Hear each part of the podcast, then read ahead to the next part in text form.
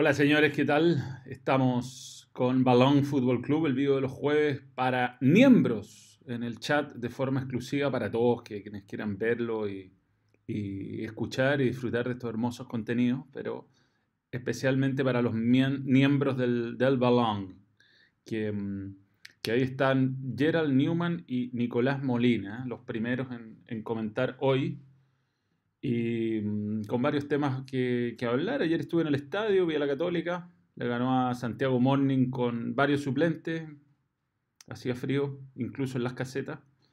Eh, pero interesante ver cómo la diferencia que está marcando la Católica en el, en el fútbol chileno. Ah, igual Santiago Morning no tenía mucho que, mucho que discutir, creo yo. Igual llegó a empatar el partido, tuvo un par de ocasiones que un remate afuera, otra donde dudó Toselli, donde podría haber quizás puesto nerviosa a la Católica, pero hay una gran diferencia entre la Católica y el resto hoy en el fútbol chileno. Manuel, lo que juega Linares, no sé, no lo he visto a, Linares, la verdad. Ah, Linares el jugador. Linares el. Linares. Yo pensé deporte en Linares. Sí, como le dice el bambino. El bambino Ponce alguna vez le decía Linares, Linares, está jugando increíble. Ayer fue la figura del partido. Realmente, realmente eh, me ha sorprendido. Era un jugador que yo no, que yo no esperaba después de su paso por Colo Colo eh, que, que fuera a marcar eh, tantas diferencias, la verdad, tantas diferencias. Eh, Cristian Sandoval, la gata, eh, la Cato solo gana en Chile. Eh, la verdad es que hay una autocrítica al respecto. ¿ah? Como que la Católica sabe que hizo una muy mala Copa Libertadores y me da la sensación que se está armando respecto a, la próxima y con la autocrítica bien clara. Así que vamos a ver, no es llegar y ponerse a rendir afuera. las distancias se están marcando de manera muy grande, sobre todo con los equipos brasileños y argentinos. Y yo creo que hay conciencia de eso y hay ganas de hacer un, plantel realmente bien, bien competitivo. Copa Chile o campeonato, yo creo que Católica puede optar a las dos cosas, realmente. Eh, ¿qué, partido comento esta fecha, Carlos Córdoba? Comento la U, la U con Antofagasta, la final del mundo. Me toca el sábado en el Estadio Nacional, así que lindo partido, lindo partido. Un saludo a Bernardo, Bernardo Esteban Reyes Cruz. Saludos Sergio Vargas también. Y mm, eh, vamos con los temas, vamos con los temas. A propósito de la U, eh, yo creo que estaba bueno el tema de Jeff Soteldo. Eh, Manuel, ¿qué te parece lo de Jefferson Soteldo? Me preguntó Jorge Toro. Qué feo morder la mano que te dio de comer. ¿Recuerdas algún caso similar? aquí está la, publicación de Jeff Soteldo, que había hecho un gol, está jugando muy bien en Santos y, y simplemente le puso a Banda Camilo B, la letra B. Banda Camilo le está, lo está lo está en el fondo troleando, troleando porque no jugaba así en la U, le puso unas palabras más o menos desagradables y él respondió simplemente B, después lo borró y quedó la cagada, salió en todos lados, portada de diarios y todo eso, o de portales más que de diarios.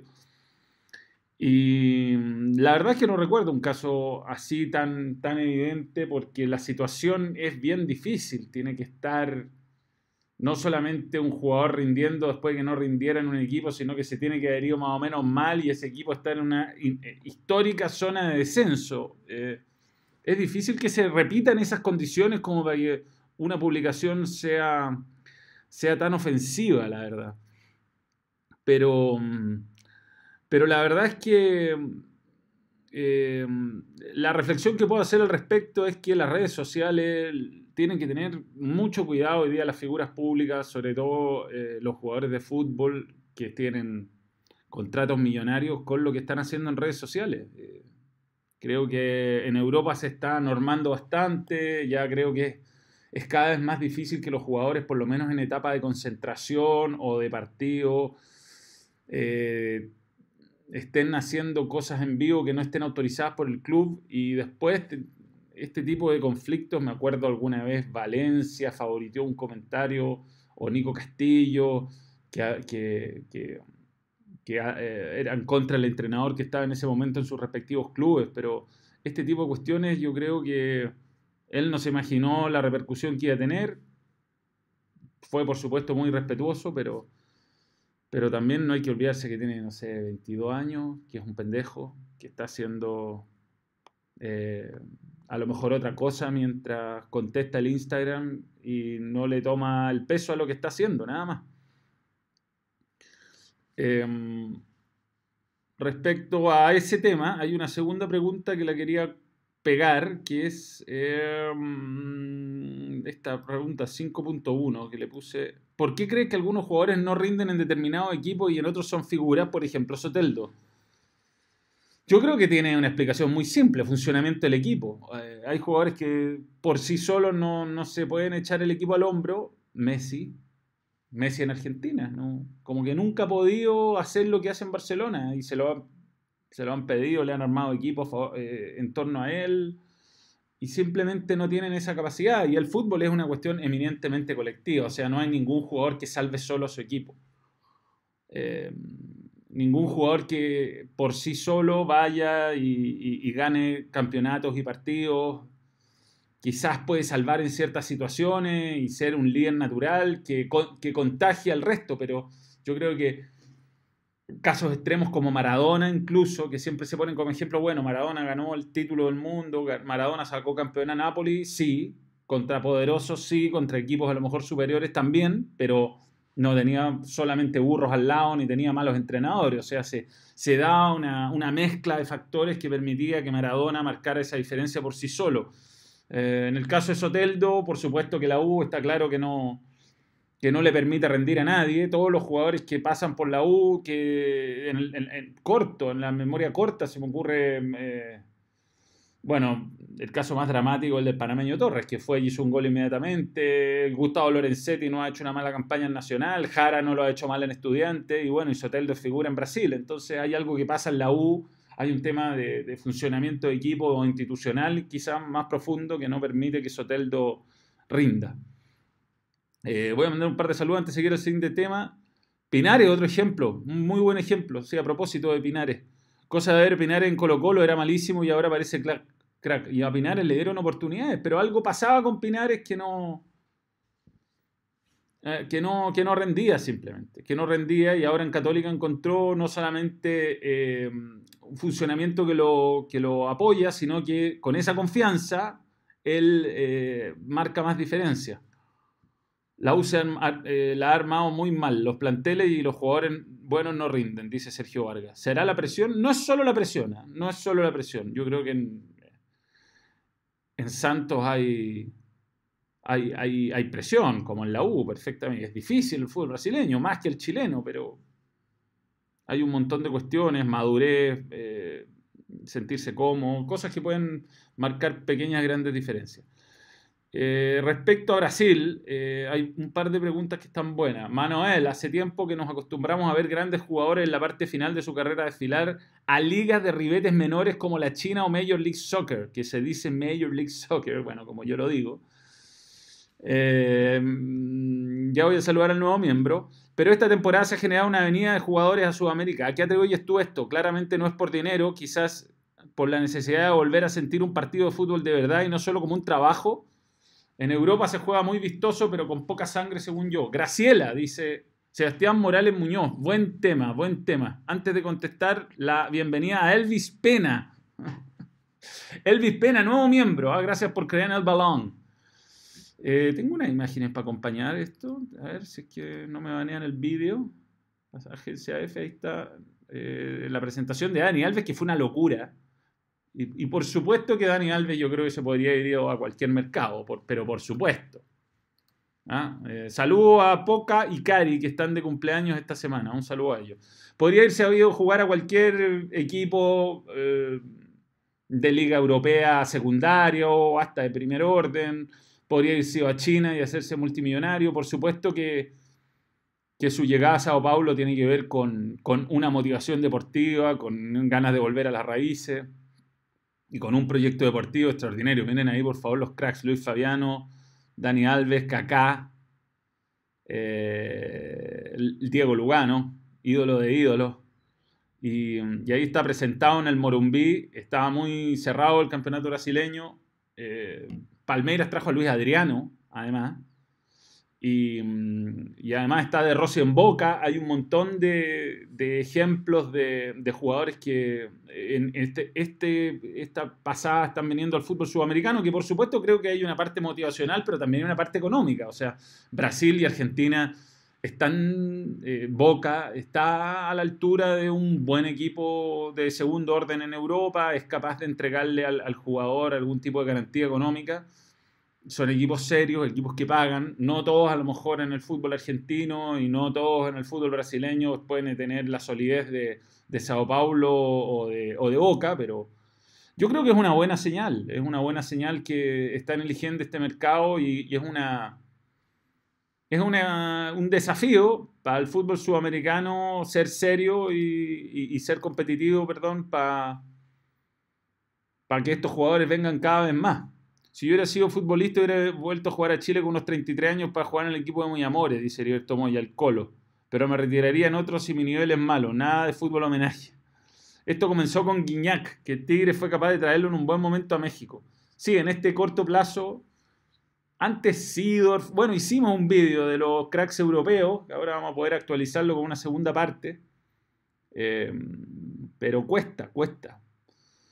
Em, Juan Fran también está en Sao Paulo, sí, es verdad, Sebastián Feynman. Pero a propósito de esto, hay otra, otro comentario que quería, que, es interesante la interpretación, que dice Jorge Toro, Manuel, el fútbol sudamericano cada vez se llena de viejos cracks que brillaron en Europa como de Rossi, Dani Alves, Felipe Luis, Juan Fran, Cés Fábrica, se dice que podría llegar. ¿Será la nueva tendencia del fútbol, de nuestro fútbol, traer a estos jugadores a inflar un poco los números que jueguen bien o no? Aunque jueguen bien o no.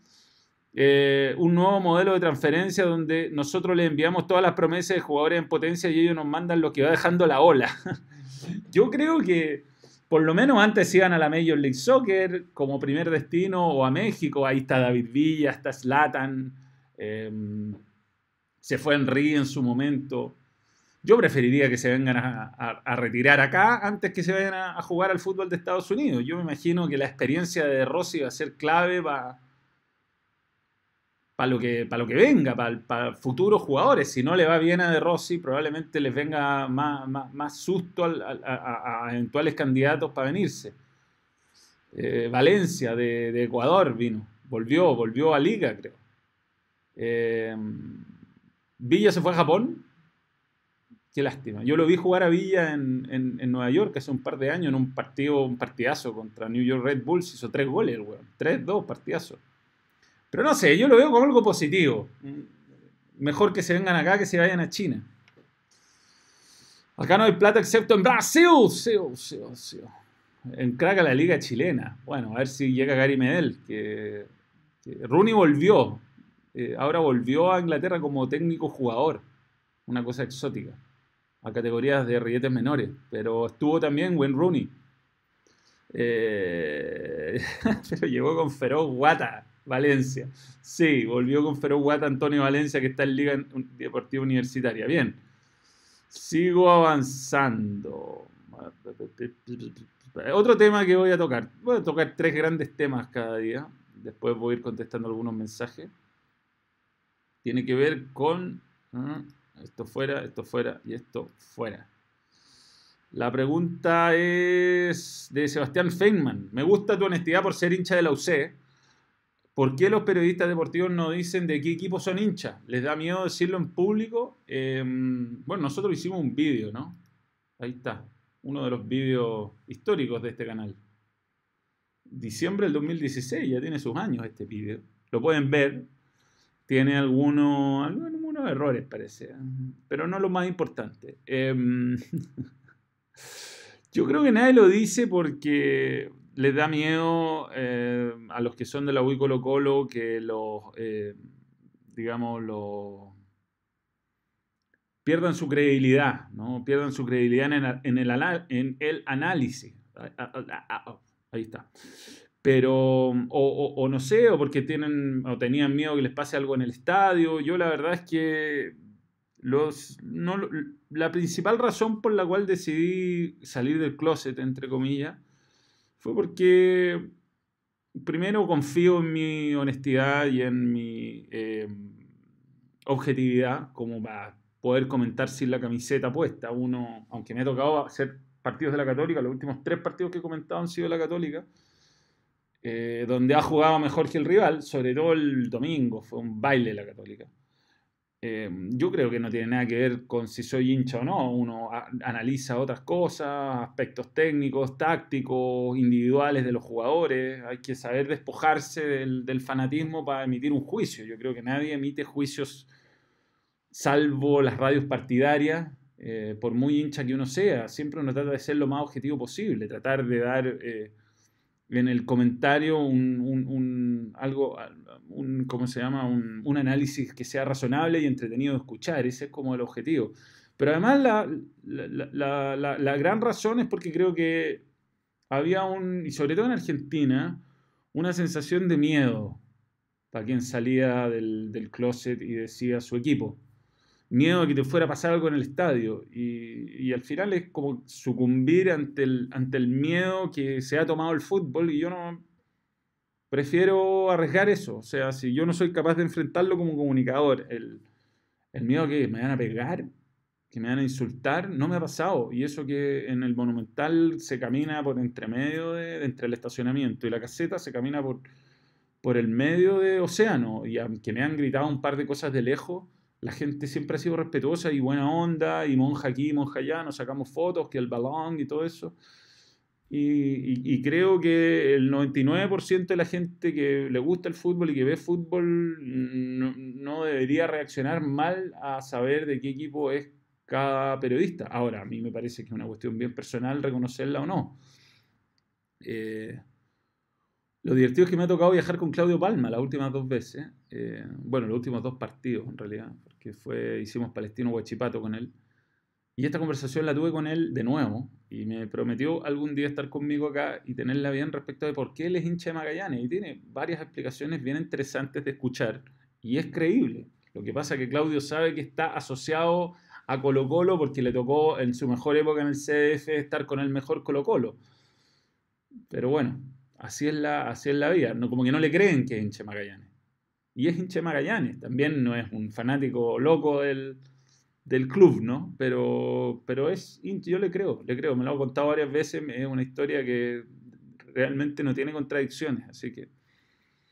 Eh, así es la historia con la honestidad. No todos tienen a lo mejor la pasión, no a todos les gusta tanto un equipo, qué sé yo. El fútbol es pasión, pero ante todo respeto. Lo que pasa hay cierto tipo de hinchas que solo creen en sus ideales y no se respetan ni ellos mismos. Bueno, termina jugándoles en contra eso Carlos Córdoba, porque si no hay respeto y termina convirtiéndose, no sé, como esa sensación que hay a veces en ciertos lados de las barras donde parece ser más una tribu que una hinchada de fútbol, termina jugándole en contra. Esto de andar amenazando a los jugadores de la U, digamos que es, una mala idea en este momento, desde todo punto de vista, meterle más presión a esos jugadores. Y uno no va a ser mejor hincha por exigirle con una pistola en la cabeza a alguien que, juegue fútbol, no, sé. El balón no se mancha. Colo Colo salió de Magallanes, sí, Colo Colo salió de Magallanes. Es como el trovador con la U, se identifica por campaña, exacto. Lo mismo pasó con Vladimiro Mimica. Sí, hay varios ejemplos donde, donde le toca. Bueno, mucha gente creía que yo era la U. A mí me tocó la campaña del 2012, la del 2011, perdón, y la del 2012, Libertadores, después Sudamericana primero, y la gente creía que yo era de la U. Sí, yo hacía feliz esos partidos, era increíble ver ese equipo, de los mejores equipos que vi, de hecho, jugar en mi vida. Y mm, y nada, me, jamás sentí que, que, alguien realmente le importaba. Por supuesto que estaba muy identificado en ese momento, para la poca gente que me conocía en las transmisiones de Fox, como el chileno que hacía las transmisiones de la U, pero... Equipo que son los árbitros.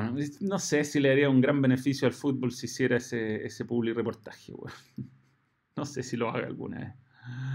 Eh, mejor, esta, esta, esta otra pregunta, otro tema que me gustó eh, está abierto a debate. ¿no? La, verdad es que lo, pensé un rato, no es que es mi respuesta definitiva, pero voy a tirar varios nombres respecto. Mejor refuerzo que ha llegado al fútbol chileno en la última década o cinco años. Podría haber sido cinco años y habría sido distinto. Última década hay que meter más nombres.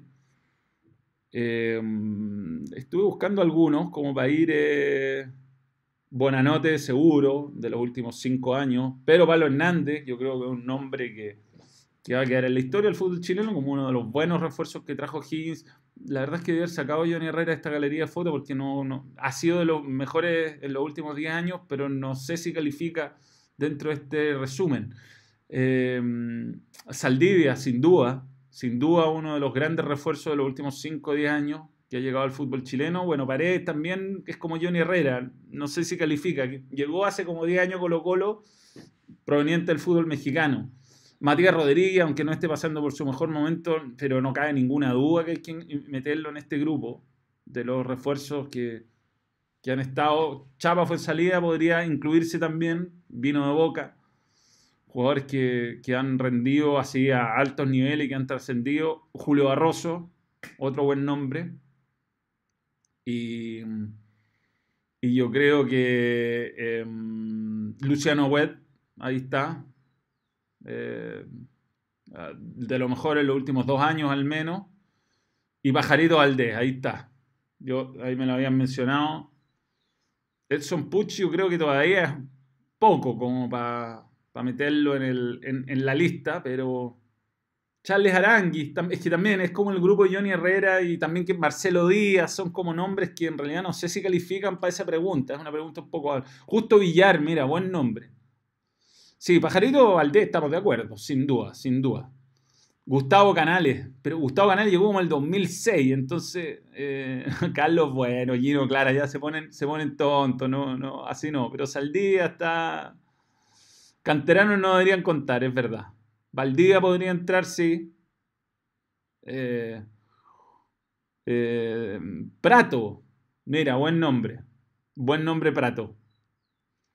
Eh, Fabián Malrechaufe. Victorino, bueno, tuvo poco tiempo, pero califica dentro de, de la última década de los nombres más destacados, sin duda. Robin, no vino Robin. Walter Montillo, Morantes no, weón. Morante, Eduardo Morante no. Ramón Fernández pensé en ponerlo en la lista. Fíjate, pensé en ponerlo en la lista. Eh, Barroso, soy de la UC, pero es mi tipo de jugador. Gaby Costa, José Manuel Rey, Cañano, puta, están saliendo unos nombres espantosos. Pero por ahí va, yo creo que faltaron. Eh, faltaron algunos nombres en, en, mis fotos, pero los que han dicho ustedes están, están muy bien. Eh, no sé si Milano Vecchio eh, entra. Fíjate que Raúl Ruidía no, no, rindió tanto acá, pero no ha hecho una mala carrera. Eh, Ramón hace rato que va en baja, sí, pero si se cuentan los últimos años, jugó en la U, jugó en Colo Colo, fue campeón con O'Higgins. Cajaradilla de hace mucho tiempo, weón. Caliche Bueno, si que ha pasado tiempo. Hay jugadores que están poniendo que son de hace más de 10 años, No alcanza con Magnelli, ¿no? Palote Olivares, entra, pega en el palo y entra. Di Santo. ¿No fue campeón con O'Higgins Ramón Fernández? Jefferson Soteldo, puta que wea. Pero bueno, ya, y para terminar, no quiero hacer tantas referencias, me hacen muchas preguntas personales, ¿ah? pero voy a hacer una, voy a darle una papita. Esta está buena. Mi primera gran Puta, me quedo con un me gusta la captura, pero Cristóbal Rocco dice, primer gran trabajo que hiciste. Yo tuve una carrera bien particular donde empecé, tuve una escalada meteórica que después se vio truncada en los años y me costó volver a llegar. Pero yo cuando hacía la práctica en la red, año 99, 2000, verano, yo tenía 20 años. Eh, y, la red sorpresivamente compró los derechos de transmisión de la, de las eliminatorias. Imagínense, uno está haciendo la práctica, febrero además, febrero, están todos los buenos de vacaciones, inalcanzables en todos los lugares de Chile. Y esto pasa un jueves y el día viernes la red tenía una transmisión de la selección chilena eh, en vivo y ah, yo era el periodista deportivo que había. Yo y Fernando Galmes estábamos en ese momento en la red. Hicimos campo de juego Comentó Eugenio Cornejo y relató Claudio Palma, un cuadrangular, Ciudad de Viña del Mar, que estuvieron eh, Australia, Chile, Bulgaria y el equipo de Peter Dubowski. En Eslovenia o Estonia, Eslovenia yo creo, Eslovenia. Y bueno, les voy a mostrar imágenes nunca antes vistas. de mi. de una idiotez más que hice, weón. Pongan atención a esto. Voy a ponerle volumen. Eugenio, me encuentro con el capitán de la selección australiana, Paul Ocon. Paul, eh, what do you think about the penalty? Antiguo estadio. It's normal that Chile is the home team, so he was looking to to give some advantage. He found the right moment to give a penalty, but it's no problem. No, él, él señala que Bastante es parecido. lógico que a Chile se le Cacha, señale este penal en el último minuto ya que son los locales. Y eso él lo esperaba. Paul, eh, what do you think about the game? Yeah, it was a good game. Uh, Ya lo voy a we're missing a comentar. lot of people, uh, that normally uh, are in the team, but uh, most of us arrived yesterday, so after the long trip, uh, must, be happy. la, with the la corbata. Okay, ¿no? thank you very much. Bueno, Paul Ocon decía que muchos jugadores llegaron, Casi faltaron a este la- equipo. la chaqueta me queda un poco ayer, chica. y- pero a pesar de eso, está conforme con la presentación de Australia. Pasemos ahora con Fernando Galmes, que tiene al autor del gol chileno. La zorra esa wea. Bueno, hay varias cosas que comentar a mi primer gran trabajo. Eh, de nuevo lo voy a poner de fondo. Eh, mi primer gran trabajo eh, de partida me metí al final de un partido de la selección chilena a entrevistar a un weón en inglés, weón. Padre, mi- weón, el reto que me llegó después. Después la, le la chaqueta, weón, me queda enorme. Y, y, weón, estoy, yo creo que estoy en el mismo peso, weón. No, puedo estar un poco más gordo ahí, pero no tanto. Yo fui, fui- yo vi un comentarista de Fox en el clásico Ultra Show. Se me olvidó. Ese weón es Paul Ocon, el capitán, era el capitán de Australia. ¿Qué me tiro a hacer una entrevista en inglés, weón? Puta, el weón entusiasta. Ah, ninguna cana, pues, weón. Ninguna cana. Eh, me tiraron, no, no me tiraron ni una luquita, weón, a la práctica, weón. En ese momento era la ilusión, la ilusión de ser campo de juego. Lo divertido es que el equipo de Chile Films, bueno, que ahora cambió Chile Films, un grande Manuel, saludos, Cristian Momberg, gracias por tu super chat.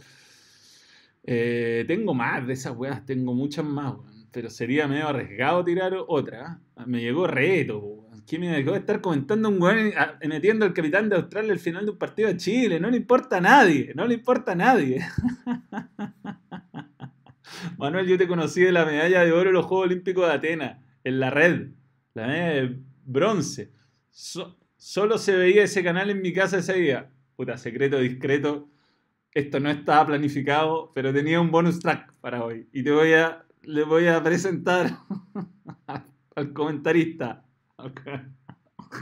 Bueno, yo no escucho lo que se dice, porque tengo que ponerle el volumen. Este programa no me permite, así que voy a tirar el video y usted el vídeo y ustedes me dicen si lo que digo es cuerdo o no. Voy comentando Chile-España con Eugenio Cornejo que relató el partido, el comentarista era yo. Mira, ahí va. Qué dice. Bien Chile, muy bien, realmente me dejó muy conforme, yo creo que a todos estamos muy contentos, un triunfo histórico por el rival, por las circunstancias. Chile se ve un equipo muy sólido que no solamente tiene buenos jugadores que juegan, sino que además en la banca eh, tiene jugadores que además pueden aportar mucho. Entonces eso lo, lo hace a uno ilusionarse, pensar que este equipo tiene la posibilidad de una medalla. Ojalá, ojalá que siga así de Puta, bien la cosa, no- que no cometa- cometamos los errores tan típicos de nuestro fútbol y que podamos tener un triunfo. Sería muy bonito que este weón. equipo lograra algo. Es- ha venido trabajando No, muy que bien. nos traigamos una medalla de los juegos. Sería espectacular. Así que ojalá- los otros, los otros han sido puro fraude. nomás. Ya está. Nos vamos. Eh, Ya, no escucho lo que dice, weón, por el- este programa no, no me permite escuchar lo que está saliendo al aire, pero, pero ahí estoy, weón. Ahí estoy, para ti, para ti, para ti, weón, se- secreto discreto, para ti.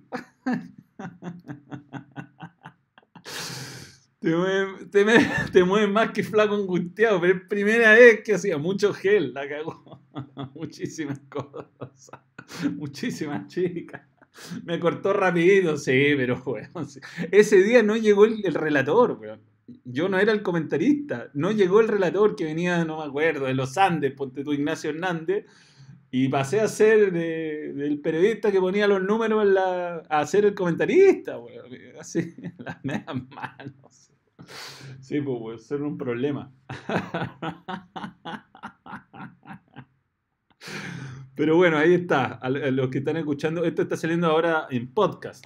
En, en, eh, en toda clase, en Spotify, en, en iTunes. Estoy en todas las, todas las, en, to- en realidad en podcast. En, ¿Cómo se llama? En, en Apple tengo la aplicación podcast, estoy. Y me, y me puedo escuchar a mí mismo. Eh, bien interesante cuando voy manejando. Es Manuel en vivo. El podcast, para que lo sigan. Eh, qué bueno que con el tiempo te creció frente. Puta, es que no tenía ningún. Imagínate la época, po, weón, cacha. Me, me- es que, pero es que me tiraba el pelo así, tú sabes que no me. Solía peinarme muy a la- así, clásico, clásico. Así me. Así me, me, me, peinaban desde chico. Imagínate que tengo ahí 20 años, weón. Estoy por cumplir 21. O sea, en algunos países no era mayor de edad. Hay pelo en tu gomina.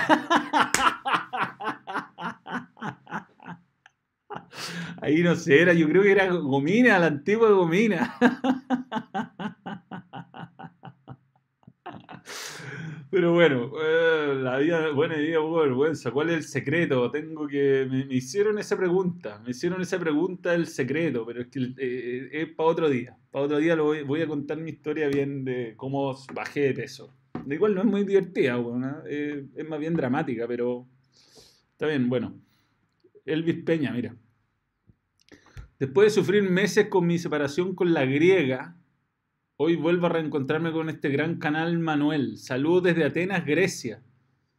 Elvis, te separaste de una griega y te fuiste a Grecia por ella. Qué fuerte. Bueno, ¿a qué no le ha pasado? La hija Tere. Puta, ánimo Elvis, weón. Gracias por volver al balón. Elvis. Pero Elvis, te, te- te saludamos como nuevo miembro, ¿no? ¿Eres el mismo? ¿O son dos? A ver, voy a revisar el... Eh, ¿Dónde está? Acá.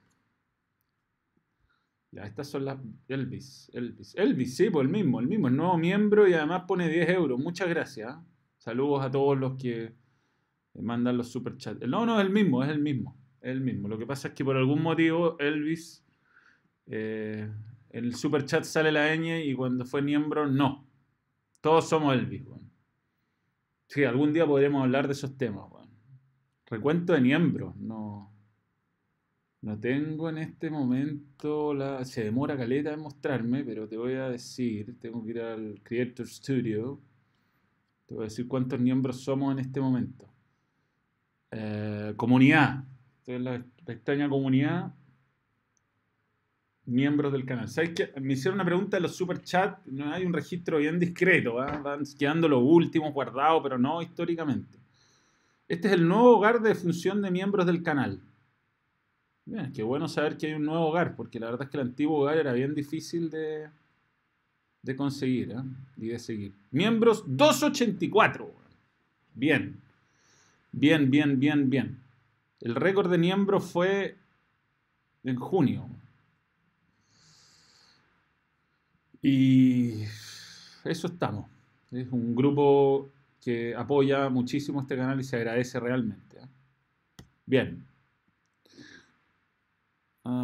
Acá, solo hay acá 700. Claro, no, no, pero 700 los que están viendo el vídeo. Si uno puede ver este vídeo sin ser miembro. Lo que no se puede es comentar. Somos caletas, se viene junta. Sí, no, es una larga historia eso. Mm, Es una larga historia. No sé si la quieren oír. Ha sido largo, largo. Una la- larguísima recuperación. Entonces hay días que no que me arrepiento. Bien, Bastián Zamora Tapia, nuevo miembro. Bienvenido, y gracias por creer en el balón. Yes. Eh, gracias muchachos, qué bueno. Me quedan cinco días para los 10 meses. Sí, vamos a estar, vamos a estar, si algo vamos a hacer, si ahora que va- vamos a cumplir un, tenemos que, vamos a llegar a los 400 mil suscriptores y algo tengo que hacer. Pero eh, está, estoy en un año donde están escalando las cosas así en forma mm, complicada. Cuando parece que vamos a salir, viene algún nuevo problemilla. Fernando Niembro sabe que los miembros les dicen miembros. No, no tengo idea. Me gustaría en- entrevistarlo. Estoy que cumplo los nueve meses, voy a dar luz. Un periodista de rilletes menores. Sí. 300 miembros, si pudieran ir todos.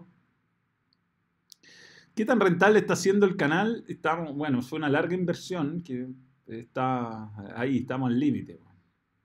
Estamos al límite. A los 500.000 el peinado de Ronaldo 2002, pero es muy fome, no requiere ningún esfuerzo.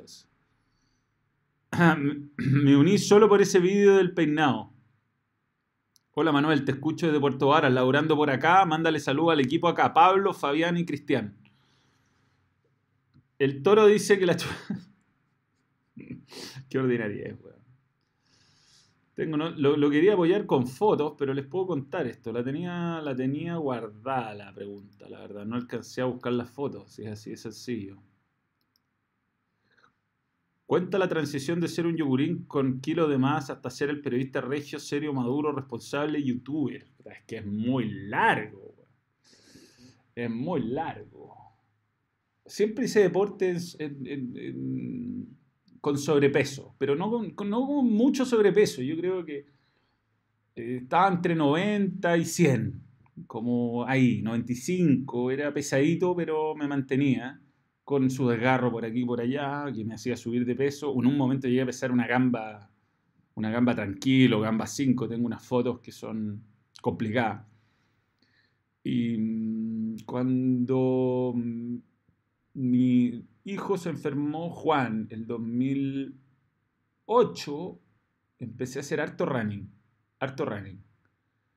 Y mm, después, bueno, pasaron cosas malas y eh, subí harto de peso de nuevo. En la Copa América del 2011 estaba en un momento complicado de mi vida y un productor que, viajó conmigo a esa Copa América, me estoy saltando algunas cosas, pero también no quiero- me dijo que me pusiera las pilas y cuando me dijo que me pusiera las pilas dejé de tomar unos antidepresivos que me tenían medio... "Ugh".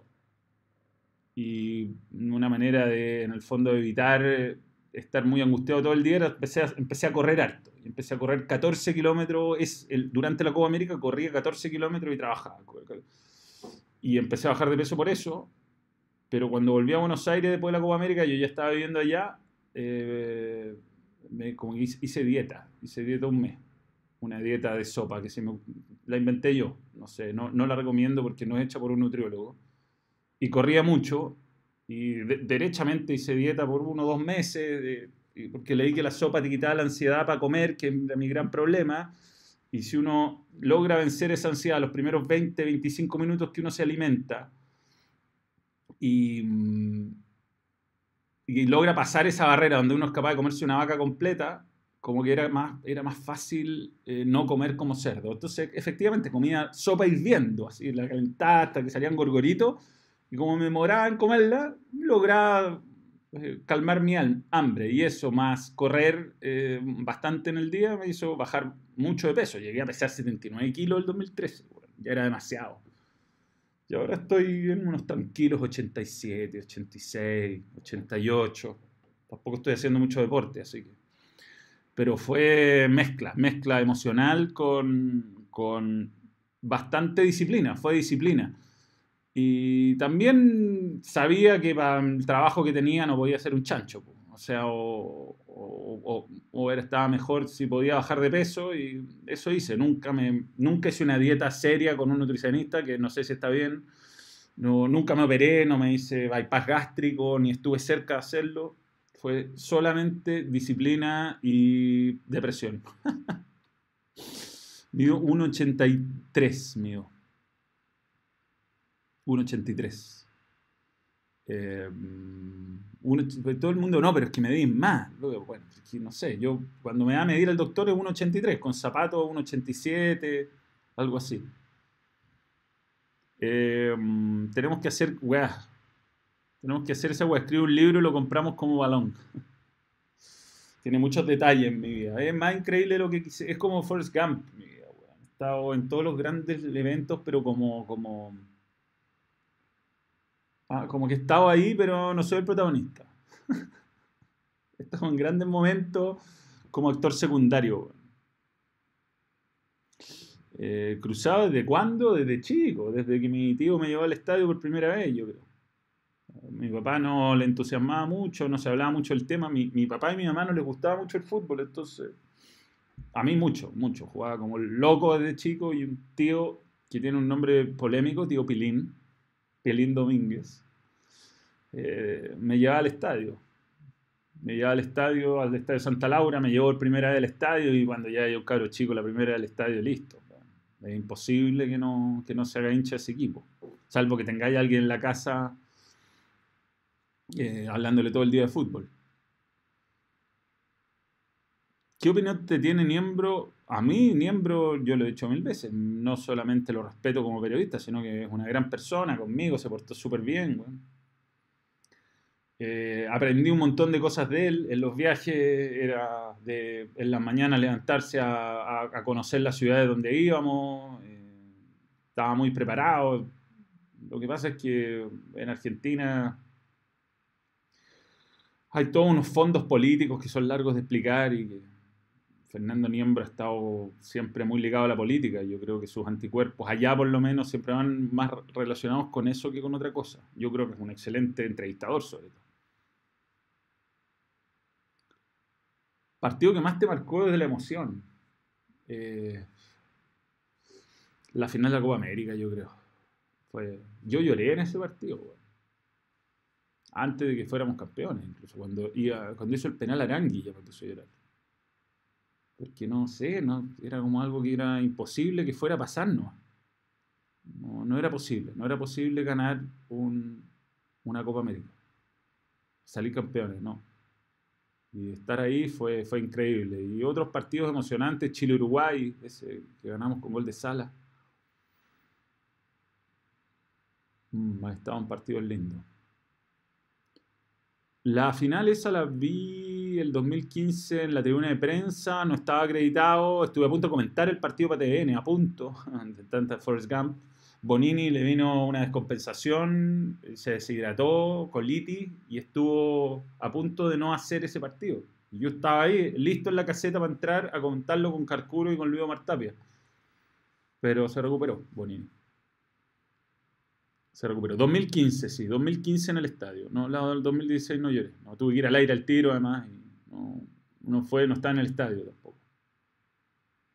Em, ¿Quién es tu panelista favorito de TST? Son todos. Te juro que me he ido haciendo amigo de, de todo. Hacía mucho que no tenía un equipo así, donde me sentía, me sentía muy querido por todos, parte, parte de un equipo como un equipo de fútbol.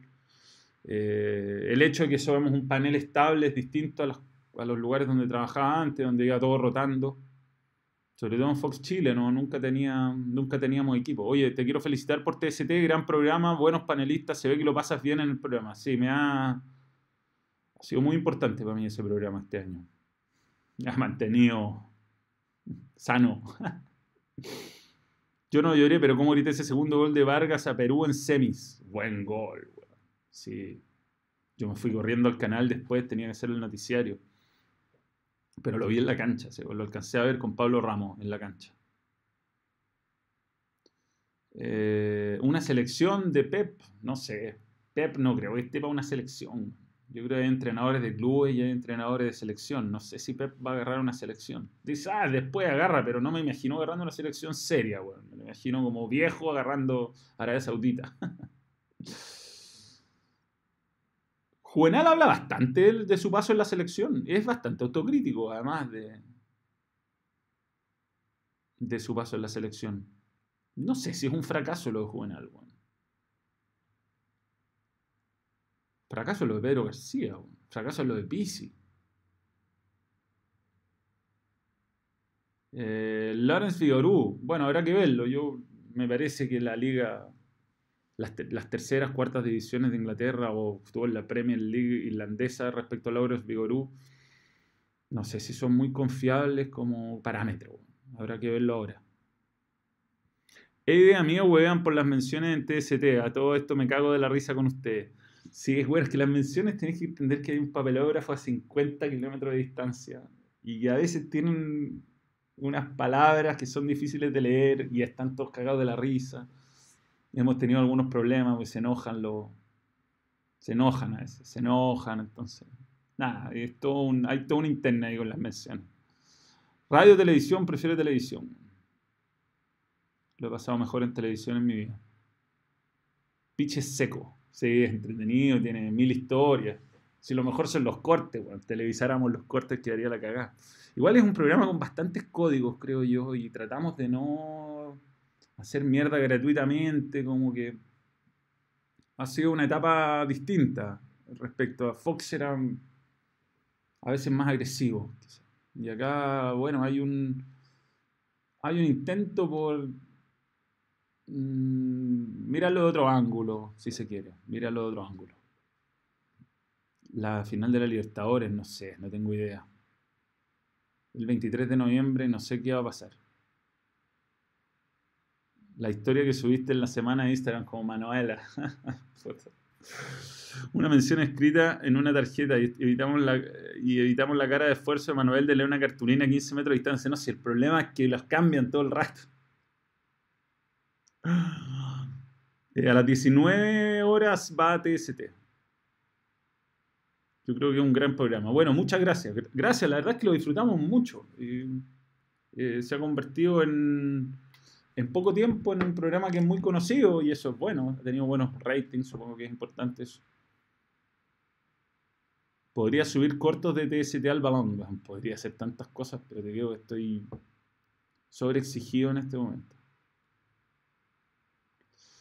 Football Club United of Manchester. Qué buena historia. Buena. Sí, sí, voy a empezar a subir algunas historias y algunas cosas. Bueno, ya este, este video está cambiando un poco, está mutando un poco para que tenga un poco más de orden. A mí me pasaba que yo a veces sentía que era demasiado disperso por leer los comentarios entre medio de, la, de las historias y después para quien no estaba participando del video era difícil de escuchar. Entonces estoy haciendo un esfuerzo grande por mantener mi línea argumental hasta que la termino, después saludar, después leer los superchats, después irme a, este, a esta etapa de preguntas y respuestas, porque si no, eh, termina siendo un esfuerzo que, que se, se diluye en el tiempo. Todo Vega, si voy a invitar a un montón de gente cuando tenga más ánimo. ¿Qué debería hacer Alexi? Es muy raro, Alexi. Yo no sé qué le pasó. Parece estar un poco mejor. ¿Cuándo harás otro comercial? Cuando me llamen. Yo soy. Me gustaría ser ac- a- actor, actor de comerciales, como el de, el de Fox, que oh, buenísimo. Fue gran cosecha mía esa weá. hubiera sido actor, hubiera sido actor. Y jugador de fútbol, me habría encantado, pero no hice inferior y era imposible. Tengo que volver, weón. ¿Sabes voy a volver? Yo creo que con 40 años, con la tecnología como está, necesito un año para recuperar mi parte física. Se fue Lukaku. Tulaku, qué mal ordinario. Se fue al Inter, sí. Un actor triple X. Yo digo que esa weá te deja vacío por dentro, weón.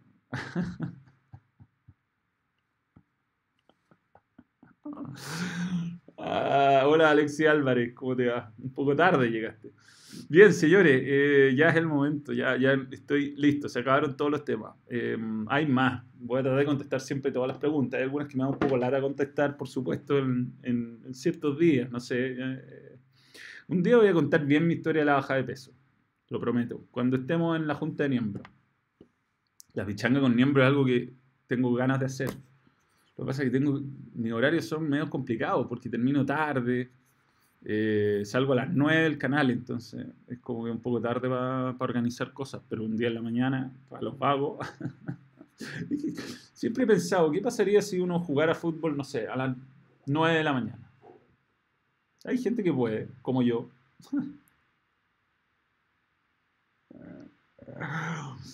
Maximiliano Salinas me hizo reír.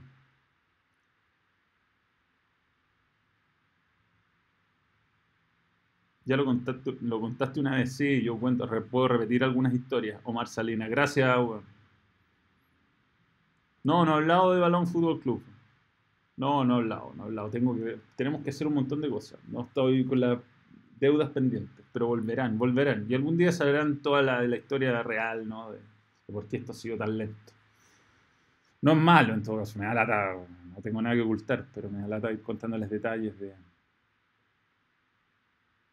de que estos meses no han sido fáciles. Eh, yo juego los domingos de 9 a 10 am. Si el problema de mi liga los fines de semana es que nunca sé qué partido me toca. Entonces me cuesta comprometerme. Porque tú este fin de semana no podría. Si se un sábado. Enga- te engañaste con el título. No, pero el, el título. Hablamos de esos títulos, de las cosas que están en el título, más atrás. Eh, Rocket League, no sé. Ya, señores, eh, muchas gracias. ¿ah? Como siempre, un gusto. Nos vemos el lunes y. No sé en qué quedó el vídeo que está casi listo para estrenarse, ¿ah? pero luego, pronto, pronto. ¿ah? Ya, abrazo. Gracias, adiós, adiós, adiós. Stop streaming.